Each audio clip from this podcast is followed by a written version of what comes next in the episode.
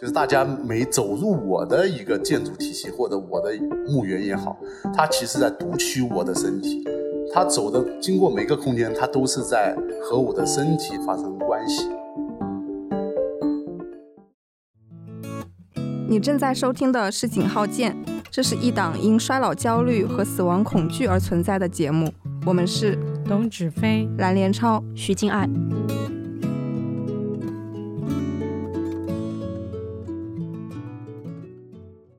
好，欢迎光临井号键，我是许静爱。本期节目是我们逝去空间三部曲的最后一期。逝去空间三部曲呢是井号键的特别策划，我们希望通过三期和死亡空间相关的节目，啊，从建筑设计、空间体验和文化历史的这个视角来探索一下不同文化、不同时代。呃，对待逝去的态度和人们的纪念方式。那在上两期节目中呢，我们分别探讨了纪念群体性死亡的纪念类场馆，还有在生者和死者之间建立关联的墓地。呃，但这一期节目我们请到了一位有建筑设计经验的室内设计师，然后请到他的理由也是别有来头。这期节目会由我的搭档蓝连超主持。啊，我想请出蓝连超来介绍本期的主题和他邀请到的这位特别嘉宾。大家好，我是蓝连超。在本期节目正式开始之前呢，我有一个小问题想抛给大家：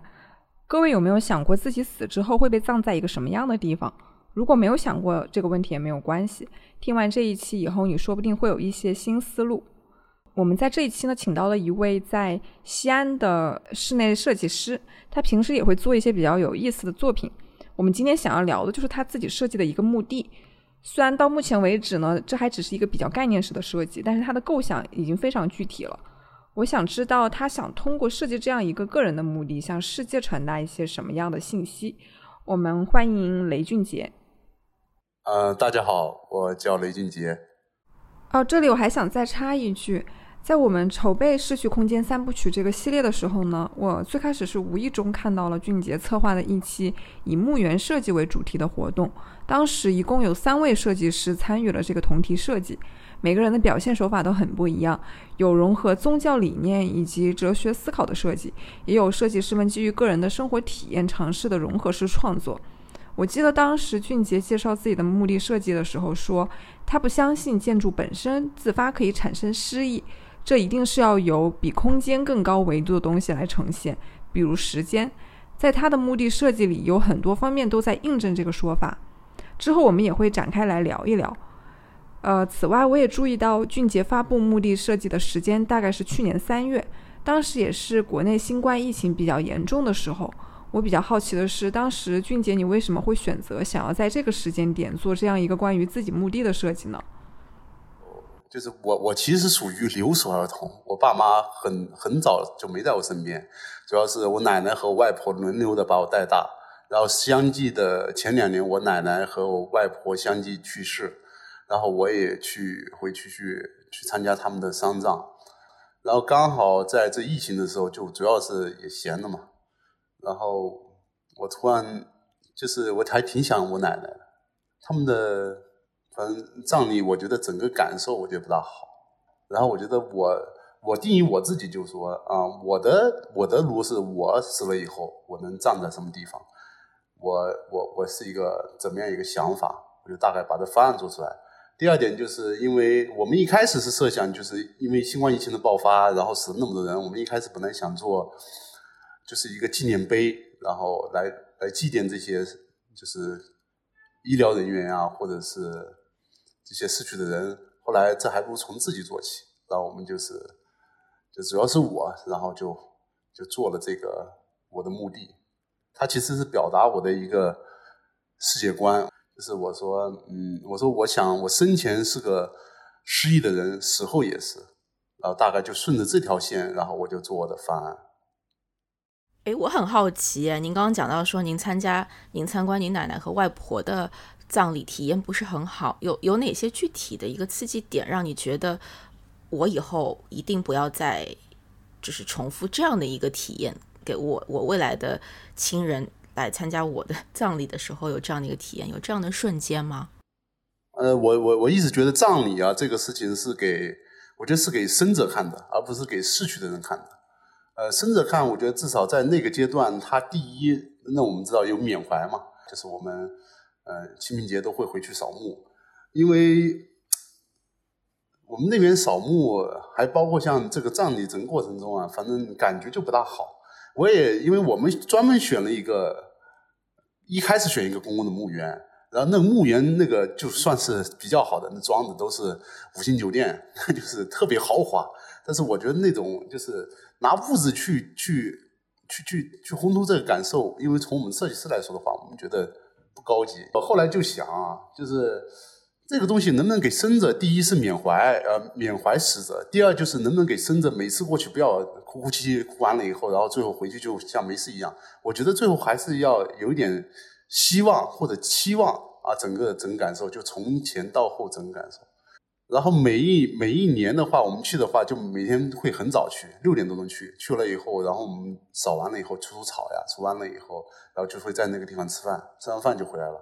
反正整个感受，从公墓感受不好，私墓感觉更不好。啊，我说，但凡如果是对，如果我能控制这个，如果我有一定的，咱们说资金啊，或者一定的条件的话，我会应该是做成什么样子？我至少让，我至少觉得就是大家的东西不要做的太一样，因为首先它的面积有限嘛，就现在全是一个个封包，然后上面是可能碑都一样的。然后如果在我有条条件的情况下，我怎么样让他觉得每一个人的整个感受都不一样？而且现在很多对于这个大家中国人大家都买房嘛，但我觉得死后也应该给自己准备一个好一个居所。啊，我基于这个，反正很多因素，就开始有这一次的设计。嗯，对，我也注意到，就是您的那个墓地的感觉，就是比较开阔吧。就一开始我看到您的设计的时候，是比较大的那种视觉冲击，因为我们平时日常生活中见到的普通人的公墓都是那种密集度比较高的陈设，所以就是您在。呃，空间具体的构想上是说，就是希望自己的墓地在一个比较开阔的地方，就是表达说一些你自己的一些对死亡的一些理解吗？这个首先是这样的，其实我并不想我要做的有多大，是因为我这个东西做完了以后，我要趁着我的最后有多小，所以这个东西我在从前面到后面一定是个完整的过程，就是我我要在里面有时间和路线感。就是你怎么样，这个东西显得足够小，是因为你前面足够大。所以我选择地方，我我首先那个选择地方也是因为我是湖南的嘛。我认为我去世了以后，我应该也要葬在像湖南那个地方，因为那个整个选址那个地形就有点像我奶奶那个地方，就是是个丘陵。它丘陵丘陵就是不高的一个山坡坡。我我想插一句，呃，我们可能听众在听的时候没有一个画画面感，我们可能之后可以请雷俊杰把他的那个墓地他做了一个效果的演示的一个视频，也许我们可以放到我们这期节目的呃井号键的公众号上，这样大家可以来对照来来来看。对，因为这个很难用语言去表达，其实我说话也语言表达能力也也也不是怎么太强，但是整个感受就是。首先，那个地方，我我首先让让别人首先肯定是，我希望还是有东方美学的，它不是说特别特别看起来特别宏大或者特别招摇的，但是一进去，它一定是有个首先你肯定要早要长，然后要曲径通幽，要有一定的时间段，然后最后我才要让它达到那个点的。我里面的每个时间控制和太阳光的时间控制，我都是按照我认为的，就是人的步数。控制好的，他在那个点应该是怎么样的感受？在某个我需要达到那个点，他应该是他带着缅怀，或者到那个地方回楼回头了以后又有希望，然后走到那个长的一个一个比较窘迫的一个长长的巷落以后，然后可能要到到我的目的的最终的那个地方的话，他可能回头一看，其实也没有什么目的。另外，我还注意到您设计的墓地，它其实是有一个路径的。最开始的时候，它不是从一个很小的洞口，然后再到后面的墓室，但是中途它都是一直在寻找一缕隐隐的光线嘛。嗯，中途可能还会经过桥啊，经过树林，然后到冥想室这种空间的切换。我是想知道说，嗯，您想通过来访者他们，嗯，自己走这个路径，从中感受到什么样的东西呢？我入口尽量做的没有入口，没有入口就是我很选择。首先，那前面一片林子是首先我选的那地方前面本来是有一片林子的，然后林子我会在里面有一些小小的，我认为到时候做的肯定是嗯小小的地灯，它是太阳能的，它就是因为早上六点钟左右，我们一般像我们的习惯就得要去。然后那时候天其实是蒙蒙亮的，我在不远的地方做了一个山墙，比较高。我算了一个，就是我们当地的一个太阳的一个照射度，就是那面墙刚好它的高度可以挡住太阳从东边过来的那个那个那个阳光。就什么意思？就是这面墙其实分挡住了我们进口的进入的这个林呃这个这个这个森林也好，进口的这个入口也好。就是这个分为一个黑一个白，山墙面前我开了一个小洞，然后小洞刚好它的尺度是我的身高，我的宽，就是假如我的身高一米七五，然后包括桥的长度，包括这个墙的高度，都是拿我的我的身体尺寸去做，大概就是要把那光线挡住，然后它的步长也是我我的一步大概长度，我量了我的一步是一米一左右，然后我是设定多少步。然后走到前面是黑黑的，然后走到那个洞口面前，因为你从远处看到那个山墙的时候，其他都是黑的，可能就是那个洞口是亮的，就是那个一米七五高的那洞口上，为什么？因为那边是东面的太阳光会照过来，这样其实是让人家有一种一种希望的感觉，或者一种寻找的感觉。你会其实人或者是任何一个人来到这空间，然后他他在那个森林，因为森林是黑的嘛。他会从远处的地方，他看哦，那个地方好像有个亮的地方，然后无论是我的亲人也好，或者是有些朋友来也好，他会顺着那个光去找，然后找到以后，穿过这个洞口完了以后，他就能接受完全感受着东边的太阳光对你的照射。这其实是我对于整个，呃，就无论是阴和阳，还是生前和死后，还是天堂和人间这种这种概念，通过光这种照壁的一个转换。啊，这是这是前面的一个部分，到后面一个地方一个一个一个穿越，然后到后面的时候，你穿过这个门洞以后，往左侧一看，你就能看到我的，我俗称是一个墓道，但是你看到那个地方好像是个墓道，但是你过不去，因为我在这个地方做了一个，也是以我的以我的一一个一个步伐吧，一个我我的步距，然后做的直径的一个大的水面。通过这些水面，然后你可以看到，可能那个是个墓道，然后上面写了我对于我的墓墓地的一个墓志铭，大概的意思就是像个傻子一样，因为我从事这一行或者我这一生 就是我半生啊，我认为我执执着了很多事情，但是一直也是执着，就是我对于我最后，就是我去世了以后，我也希望就是就是我给我自己定义就是像个傻子一样，啊，他其实是过不了，从这直接去不了。我的那个墓道的，他还得顺着这个太阳光，然后直接走到往啊走到一个再是一个比较窄的一个巷落，然后侧面一拐，拐来我做了一个秘密花园，啊这个形容反正也形容不全，秘密花园，然后再进去，然后就是有一个呃我们说叫冥想室，其实冥想室的功能就是第一，在这个地方要要接要要洗手，因为我们那边扫墓时候要洗手。洗手完了以后，然后在那准备一些，嗯，纸钱啊类似的东西。然后回来的时候，我也在那个地方，我就希望在这个地方就简单把把中午饭就吃了，因为我们那边基本上也就是扫墓完了以后会在旁边或者带点东西，或者在旁边就找个地方吃饭。然后最后通过这个这个地方，然后再进入我的墓墓道。进入我的墓道，那时候太阳光，然后其实是也是东边出来的话。然后走到近的话，他其实也看不到我的真正的一个一个墓地的一个形状和样子。走，他只能看到，因为我的那个里面的墓道的一个最尽头的右侧，我做了一个一个缝隙，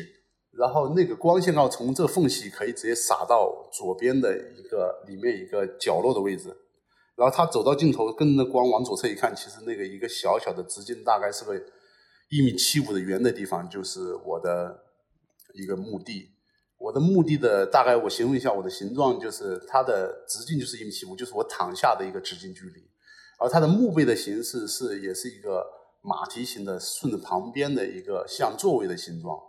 嗯，我在这个地方就是我，我觉得就是大家过来以后可能会有些悲伤。我希望最后我我能给大家最后一丝安慰，就是你可以坐在我的凳子上面，它其实是我的墓碑上面，你可以坐在，可以可以稍微想想我的好，想想我的坏。然后它的侧面，我我我在我的写只是没有写到我的名字，只是侧面。就是这个墓碑的侧面底下，我刻了我大概一九八二年生或哪一年去世的一个一个日期。然后这时候太阳光也随着慢慢上来，就是太阳光可以，呃，整个我还演变过太阳光的一个变化。然后它洗刷了，就是整个从东边慢慢洗刷了我整个呃我的墓地。然后回头出来，其实我是有一来一回的。回头出来，其实那时候已经差不多十呃十点到十一点了。它其实太阳已经在上面了，回来的时候基本上都是，都是都是一面都是太阳光的。那时候我希望通过太阳，通过这光线给人一种希望感，就是他回头，如果说我们慢慢回去的时候，你进入了之前的秘密花园，因为之前是围墙高，它太阳进不来，那个花园。有时候你你人是这样，人你在花园里面如果没有光线，你感不到它它是花园的，你只感觉到前方东西是东西，你身在花园你是不知道的。但太阳光出来了以后，你从墓地经过禁闭呃，经过呃冥想室吧，经过冥想室出来以后，你会看到那个地方哦，这原来这有处花园啊，我之前都没看出花园，这是我希望给的生者的一点希望的第一个点。你穿过花园回头再去出去的时候，那前面的一个。我说的就是入口那个森林，它回来的时候，相当于又是通过我那个照壁那个框景，变成你远处你走向一片未来的翠绿或者希望，它是一来一回的一个时间变化一个过程。哎，我感觉这个还挺有意思的，有点像模拟人一生的轨迹。但是里面您说到整个建筑区都是按照您的身高一米七五为计量单位来造的，就是这个是有什么来由吗？呃，是这样的，就是我们建筑界啊，建筑界有个我们认为比较伟大的一个大师，叫科普西耶。我估计学建筑都知道这个人，法国的。他最早的，他最早的设计的概念，他里面一个比较出色的一个观点，就是他以人的模度，他有个专门，他盖房子，他在入口门门口都会刻一个一个一米八三高的人，他既定为。法国人的身高就这么高，他会从每个人的关键读出数据，因为人过程中就是你坐，你假如说你是膝盖的高度嘛，是吧？你弯下来，你坐膝盖的高度，然后你最高的高度，你手伸出来，身高是二米二高，这是一米八三的人，他就以人的每个关键的尺寸，然后做整个建筑尺寸，他认为这样是最合理的，因为现在的所有的建筑也好，所有的呃我们说的室内行业也好，它是以材量。量级学来来来做这个做这个那个建筑设计和室内设计，为什么？你工厂生出来的板子就一米二乘两米四四，对吧？它就以工厂速度，我我我以工厂速度来来生成，但实际符合符合符合不符合人的这个使用需需求，那我不知道。反正它能快速，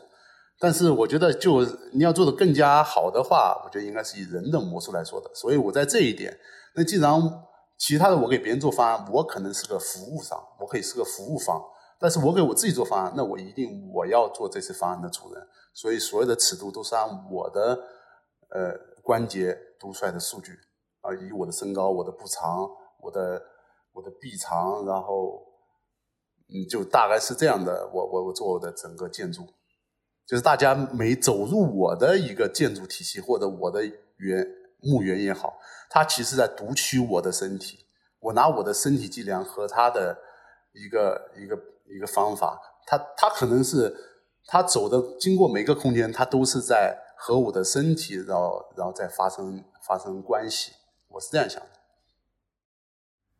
嗯，我我想分享一下，就是关于之前雷俊杰他在描述他整个墓地的一个旅程的时候，比较打动我的几个点。首先，我就是。我有一个印象，可能是 Philip Johnson 还是哪一个建筑师，类似说过一句话，就是他建筑其实也是一门关于光线的艺术嘛。就是刚刚雷俊杰在描述他整个空间的一个触点，可能一开始是一个呃一个阴影比较重的一个一面，然后走到了对过去看到了一个呃太阳光比较强烈的这么一个空间。我觉得其实也是在跟光光线的一个互动。呃，我我其实特别。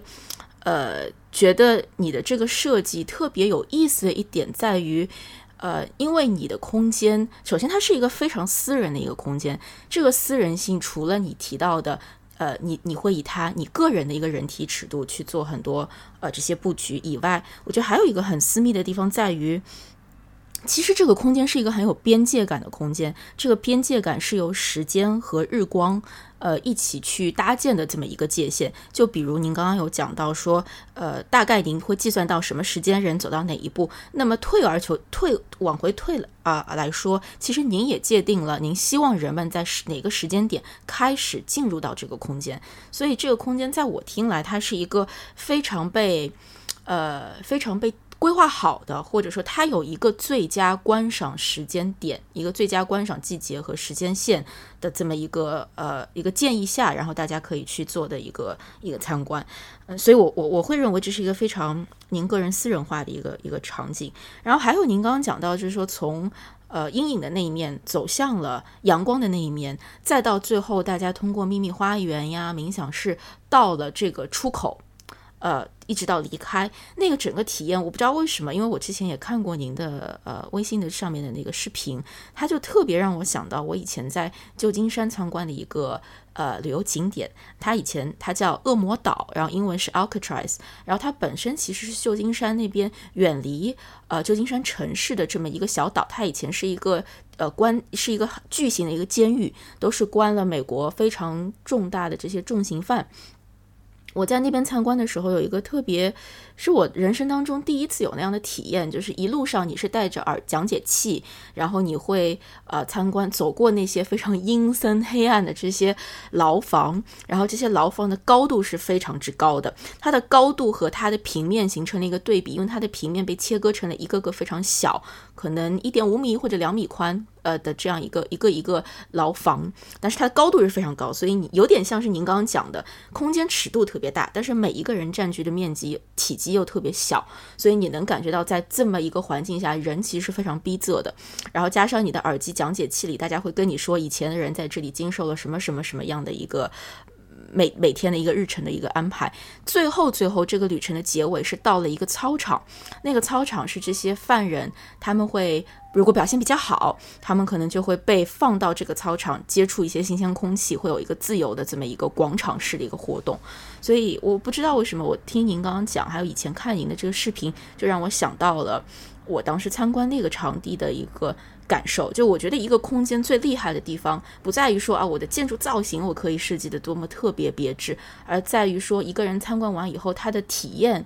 是完整的，他可以明显的讲出他在这个空间当中的一个感受是是怎么样。我觉得这个是一个空间比较高级的一个地方，所以嗯。然后最后我想提的一点是，因为之前跟您不认识嘛，但是我觉得刚刚您讲到一点，会让我觉得，哎，好像我突然对您有了一个，呃，一个从陌生人到一个稍微能够了解你是一个怎么样性格的人，就是您讲到说，呃，您认为您现在活着的时候是一个，呃，失忆，您用到了失忆这个词吧，对吧？然后，然后我，然后你希望把这一这一份的这这一种。呃，人生的一个状态延续到你的墓地上面，就是一个小人物在一个很大的空间当中，就是它会让我觉得你是一个特别真诚，就是特别诚。就首先这个设计作品是一个非常诚实的作品，因为呃，我不知道有可能有些人吧。呃，我我认这不不仅限制于建筑哈，我觉得所有做艺术创作的人，他可能都有两种人格，一种人格是他现实中的人格，一种人格是他在艺术作品中的人格，他可能会在艺术作品当中去呈现他在现实生活中呃相对立的或者说形成互补的那一面。但是您刚刚的那个描述会让我觉得其实是一脉相承的，所以我会觉得这个还蛮有意思的，就是您会选择最最终在您的墓地里面去呈现和您现在的个性性格。呃，相似的一种主张的这样一种表达，嗯，这个是我挺挺打动我的吧，嗯。啊，你刚刚说的这里面有好多问题，我想回答，我慢慢来说。首先，我从后面一个呃来来说起，就是我我是我我一直认为，就是人最宝贵的两个品质，一个是勇敢，一个是真诚。然后我我非常我非常庆幸，我选择了一个我自己认为。我比较好的一个生活方式，就是我真诚的对待我，然后我也勇敢的去面对这种真诚。因为有时候你要选择这个真诚，你必须要有勇气，你会要要要避出很多的物质欲望，这第一点。第二点就是刚才就是，其实建筑最高一个形式，它其实就是宗教。最早的话，嗯，建筑一开始是我们知道就是遮风避雨嘛。它做的比较好的建筑形态的话，它一定是要和人的人的精神境界要要要结合在一起的。你比如像有些祭祀场所。有些基督教的一些教堂，呃，他就会拿这些你看得见摸得着的，但是他要让你有些意识形态要相信这个神存在，或者你的精神上面有一个更高的一个，就是你的人上面有个更高的一个维度，要去要去观察你，或者要去监视你，要要做好事，呃，或者是有有善恶这种惩罚之分。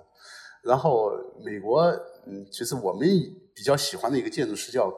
叫那个康啊，康他其实就是说建筑，其实我们就是拿可以丈量的去，最后要达到嗯不可丈量的那种形态，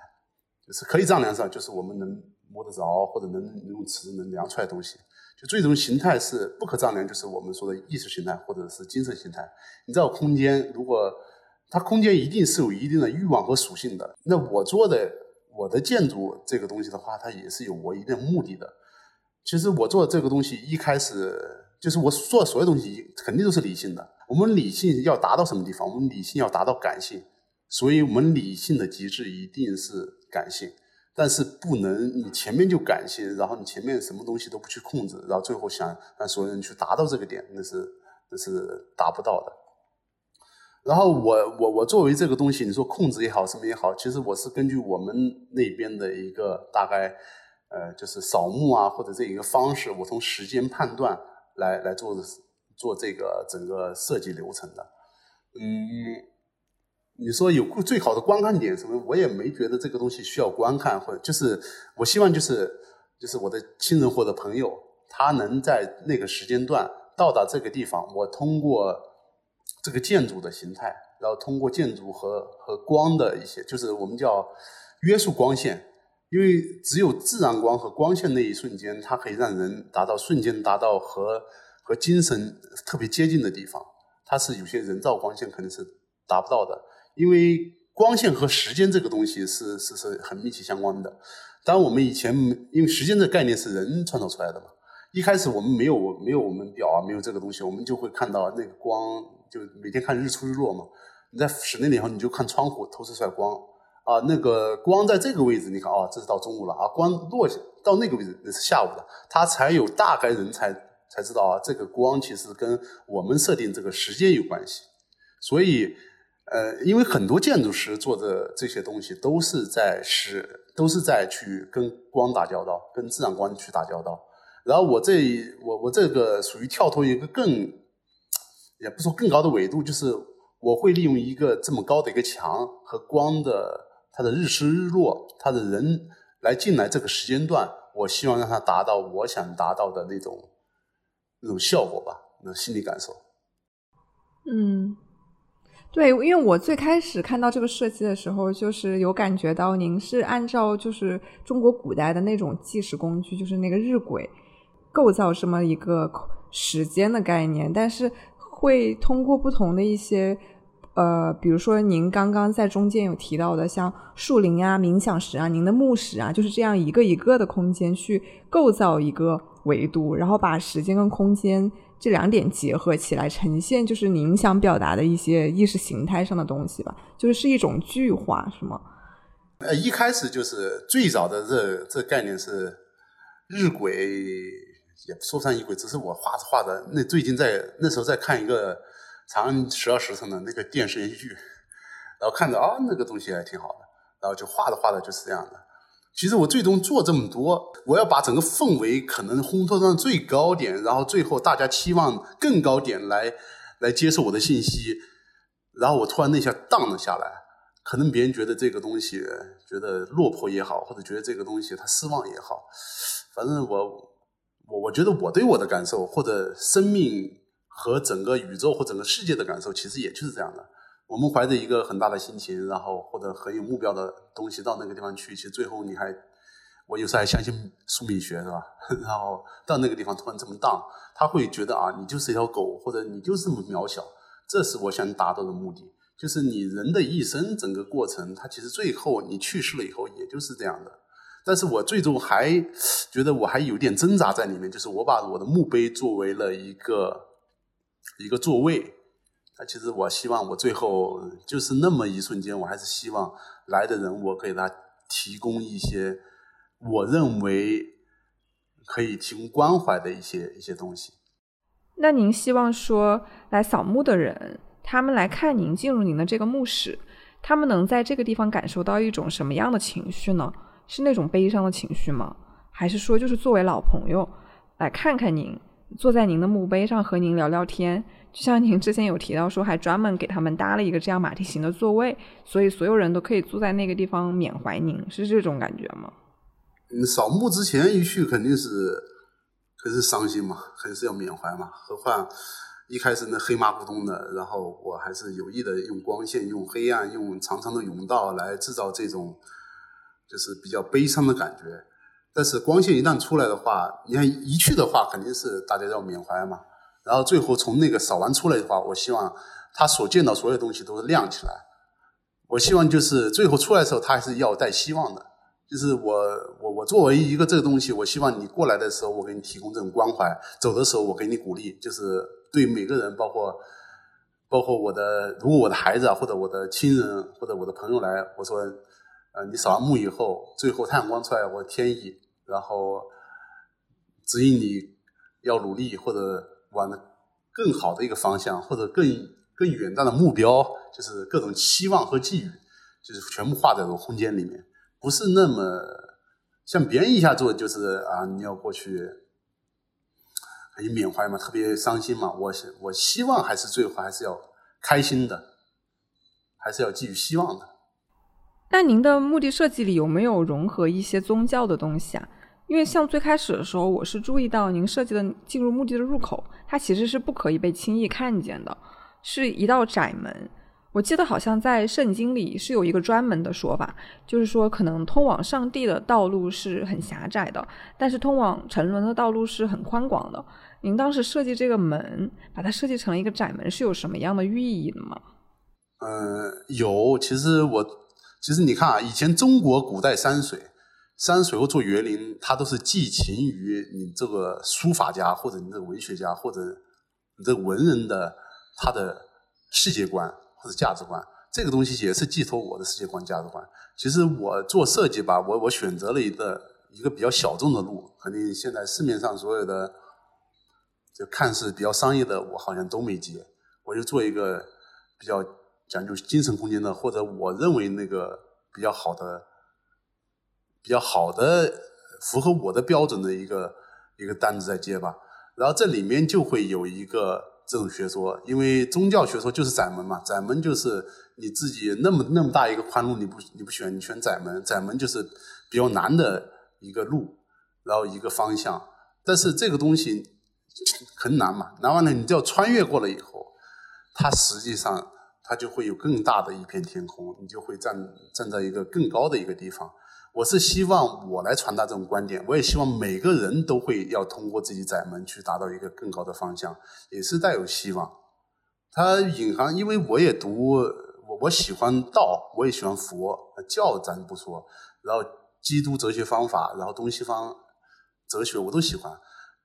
里面就是融合了很多这种类似于这种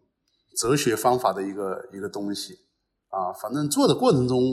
也没有没有一定要做成这样，反正做着做着就好像是这样的，好像我觉得就应该这样做，没有也没有一开始设定好的一定要要这样带有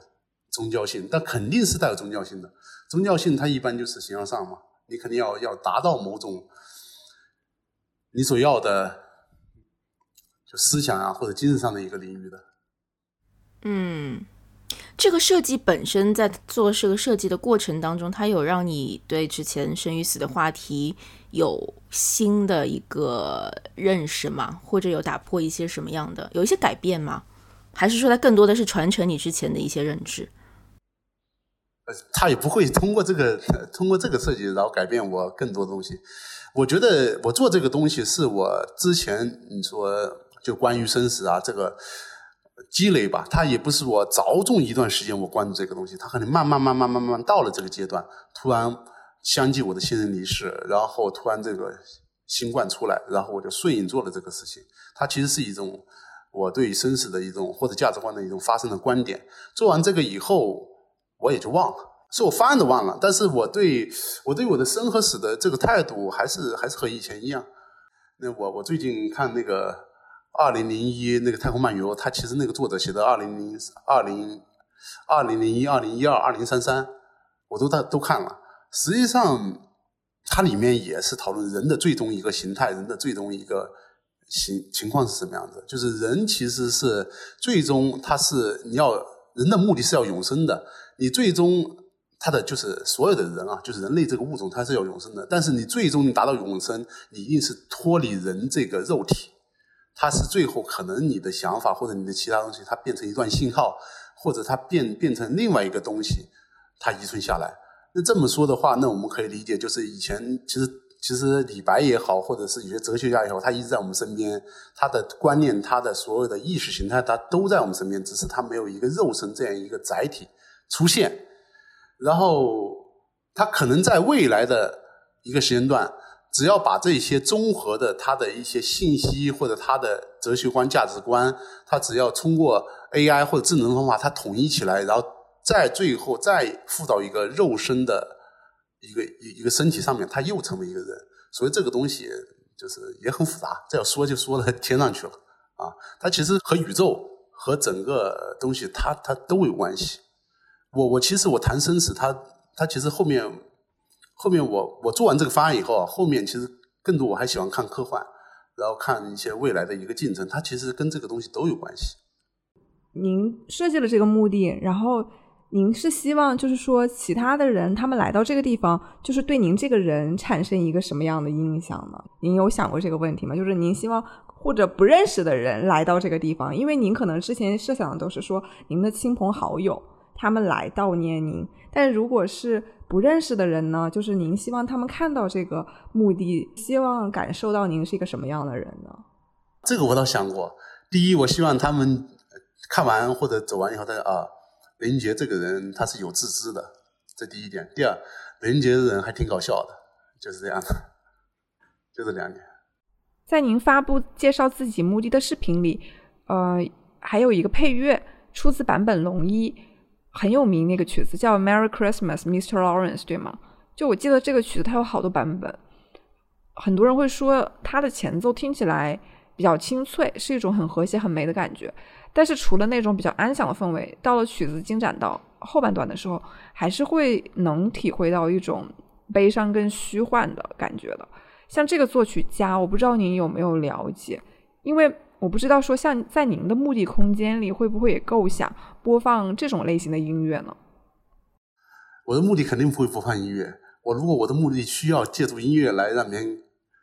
来感受到更更高层次的那个精神维度的话，那只能说我设计做的还不够好啊。这是我自己对我自己的要求啊。就是坂本龙一，我听的他的第一首曲子就是这个曲子，后来我也听过很多版本。然后就因为这个曲子，然后后来我又听了他末代皇帝那那些曲子，后来我回头还是听这个曲子好。这曲子他演奏了很多版本，我为什么喜欢这个版本呢？是因为这个版本就是在他文川啊，在他那个呃，就是日本就是核电站爆炸的那个他的那个就是那个一个小的场馆里面演奏的，就是一个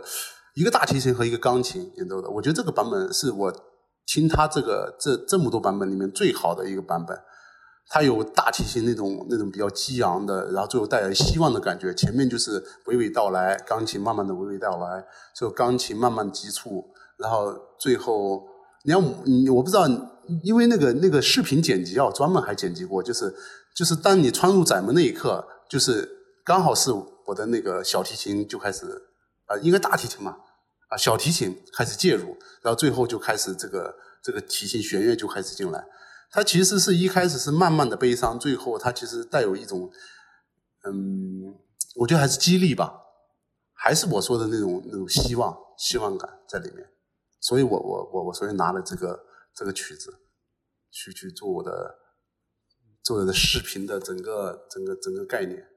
我们现在聊到您自己的个人设计比较多嘛，然后因为之前您也告诉过我，就是您也去过一些纪念群体性死亡的场馆，许金爱他也是之前去过那个九幺幺的呃纪念的地，然后想问一下说。嗯，您作为比如说，同时是一个设计师，然后但您去这样的场馆也是一个参观者，就是您去这样的地方会有一些什么不一样的视角跟感受呢？我去九幺幺那个地方很偶然，然后我去纽约新的世贸中心，我一开始登到顶，当顶完了以后往底下一看，我就问我朋朋友，哎，底下那个黑乎乎的，像个像黑洞一样，那是啥啊？它是九幺幺纪念馆。我说，哎，我要去。然后我就下去，下去完了以后，就是它那个体量非常大，然后你突然在那下你就觉得震撼了，因为我觉得这个这个设计非常牛逼，就是它没有各种形态，它就是把所有的名字刻在那个那个那个那个一个一个应该属于一个斗的，然后侧面水就不断的流往底下流，你就感觉所有的灵魂，所有的东西都是在里面去流逝进去，它代表一种时间慢慢的流逝，也代表一种比较。生命对吞食，但是就是这种东西，你就让你觉得，你现在想起来都觉得久久难以忘怀那种。也也也同样就是，你觉得他们是死去了吗？也不是，你觉得他应该是被另外一个宇宙他吸走了。你觉得他，他更加好像他在我心里好像是更加要超越悲伤，超越悲哀那个东西，都觉得就是太太肤浅了。他，你感觉所有的他所有的牺牲者，他不是说他死去了。他是通过这个黑洞，通过这个这个，可能像个随意门，他吸到另外一个我们同样纬度的一个星球，或者同样纬度一个像我们人类的这个另外一个世界去了。反正非常震撼，呃，非常震撼。你你丝毫感觉不到一个悲伤。我觉得它设计好在好在一点就是，它已经超越我们认为那个人的那种就特别固定那种悲伤的情绪。就只有这一下子，你让他让让我们觉得就是特别的，反正就就就特别特别好，特别好。嗯，而且我自己觉得九幺幺它那个纪念馆，它那个公园很 就是很很特别的一点，就我觉得设计上非常厉害的一点在于，它本身是在一个非常呃喧哗的一个。呃，华尔街的附近，所以说，不管你是从哪个方向走来，你势必都是经过了一段非常，呃，非常怎么说，密度非常高，都是摩天大大厦的这么一个环境，一一条一条路，不管你是哪哪个方向来，都是最终到了这么一个巨大的两个巨大的深坑，然后密度非常之低，然后又有非常多的呃景观。呃的这样一个环境，所以它会让你的心态一下从一个非常浮躁的一个状态进入到一个非常沉稳的状态，然后你进而看到了两个尺度巨大的深坑，就是它的空间上的一个不存在，它会让你去拷问，拷问说为什么这里是这样的，进而你的体验、你的记忆可能会想到，因为我觉得不同年代的人，九幺幺发生的时候，在他们的。呃，记忆里也是不一样的事件。反正九幺发生的时候，我是念初中吧。我记得当时还是一个非常非常严肃、非常非常可怕的这么一个事件。然后当时学校里类似还还是有这样的一个，我我记得当时是不不一定是一个很明确的纪念，但是那一天早上那个周一到了学校之后，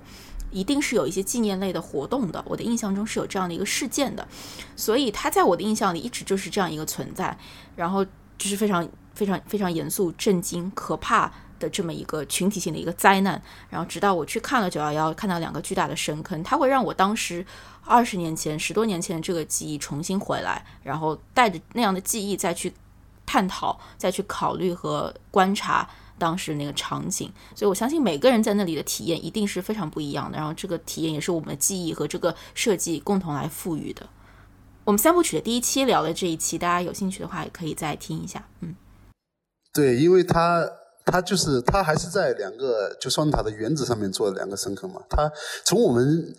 从从我们那个专业来说，它是做了两个副建筑，它就是因为它和旁边的，因为曼哈顿它全部是高楼嘛，就只有那个地方是往底下走的，它形成一个巨大的反差。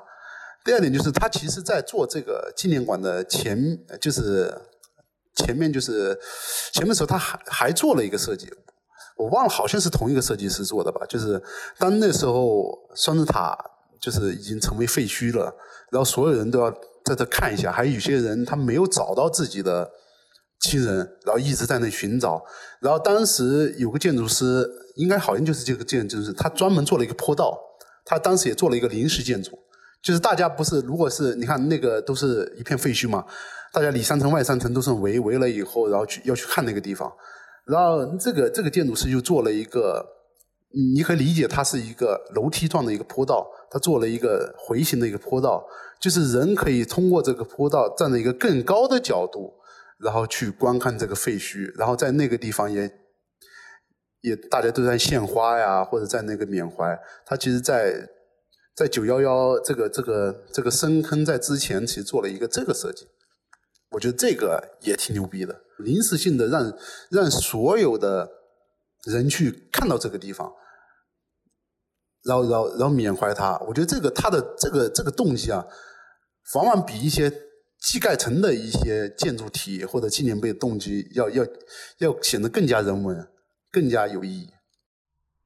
我虽然没有去过九幺幺那个纪念场馆，但是我之前就是去过柬埔寨金边的一个纪念群体性死亡的建筑吧。它是呃纪念的是红色高棉时期，就是呃死在集中营里的那些，就是因为大屠杀死亡的那些人。但是我感觉像你们刚聊到的九幺幺那个场馆，因为它就是从空间上来说，像徐静爱提到，它可能是在非常市中心的地方。然后可能会有很强烈的那种对比感，但是可能俊杰他又会觉得它的这种宏大的建筑设计感又会一定程度上稀释人们的那种悲伤。就我去的这个地方，我觉得它就是有一种强化人们的悲伤的感觉。它不是在一个非常市中心的地方，它是在就是柬埔寨首都金边的一个郊外。就如果你去到那个地方，你还要坐突突车，可能要很长时间。四五十分钟吧，至少，然后尘土飞扬，就等你到了那个地方的时候，你都已经感觉就是不像在市中心了。呃，它是大概我印象很深刻的是，就它没有那种特别宏大的建筑，就它中间只有一个很明显的一个可能十几米高的那种佛塔，但是佛塔里面就是层层叠叠的都是人的头骨，就全都是那些因为。呃，就是大屠杀，然后死亡的那些人，因为大概在柬埔寨这段历史上，他们是在七七五年到七九年这四年左右的时间里，就是红色高棉掌握了政权以后，就是进行呃比较血腥的那种大清洗，然后可能大概有两百多万当地的柬埔寨人就是被殴打致死了，然后他们有呃全国可能有。呃，我我印象我有点记不太清了，可能至少有两千多个还是两万多个那种杀人场，然后这个地方是其中一个，所以他们后来就把它开发成了一个这样的纪念场馆。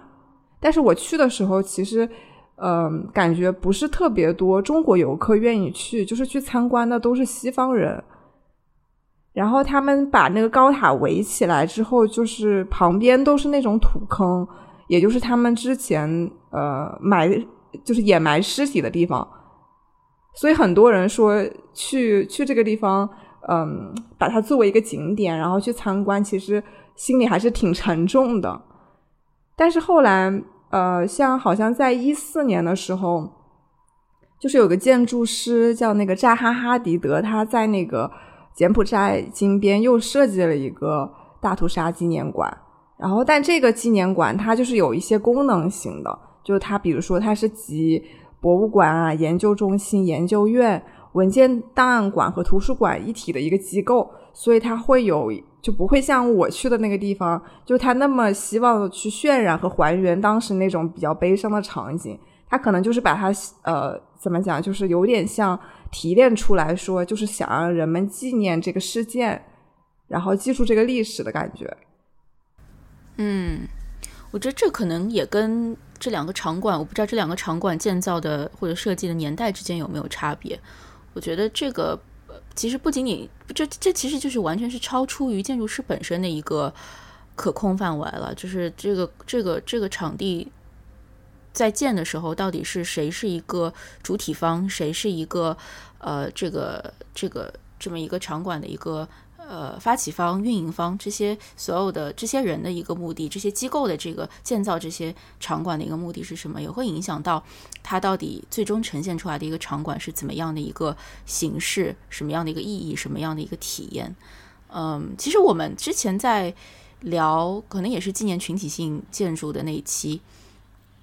里面其实我们也聊到了一些类似于纪念烈士、纪念呃，就是烈烈士陵园这样的一个场所。但我其实后来反思了一下，在那样一期节目里，去把所有不同纪念死亡的场馆放在一起去谈论，其实也不是一个特别特别。理想的一个方式，因为本身这些场馆的建造主体是不同的，他们建造的一个意义和目的也是不同的。那么，当我们去说这个空间它形成了怎样的体验，那么它它们当然是不同的。其实不存在好与坏，更多的是去帮助我们去梳理。呃，我们每一代人，你你不管你是抱着什么样的，不管它建造的时候建造的主体他们是什么样的一个目的，但我们作为后续的一个参观者，我们是用一个什么样的心情、什么样的一个状态去参观，并且参观完之后给了我们怎么样的一个反思，这个沉淀下来的东西才是才是比较重要的。公共性、公共性的纪念场馆或者公共性的目的和私人纪念场馆和私人目的，它本质不一样的地方是。公共性纪念室场馆，它更大一部分是要纪念那个事件，然后以及中间的各种悲伤的情绪。然后私人的场馆，它更更多要纪念就是这是人的这种价值观。我我一直是这样认为，因为我看的看的有些个人的，就是私人的一些目的，就是我们就是比如讲，我之前一直迷恋有个建筑师叫意大利的叫卡洛斯卡帕，然后我也去那个。嗯，意大利的一个在很偏远的一个小镇，然后叫布里昂墓地。它它实际上那个建筑也非常出名。它实际上是，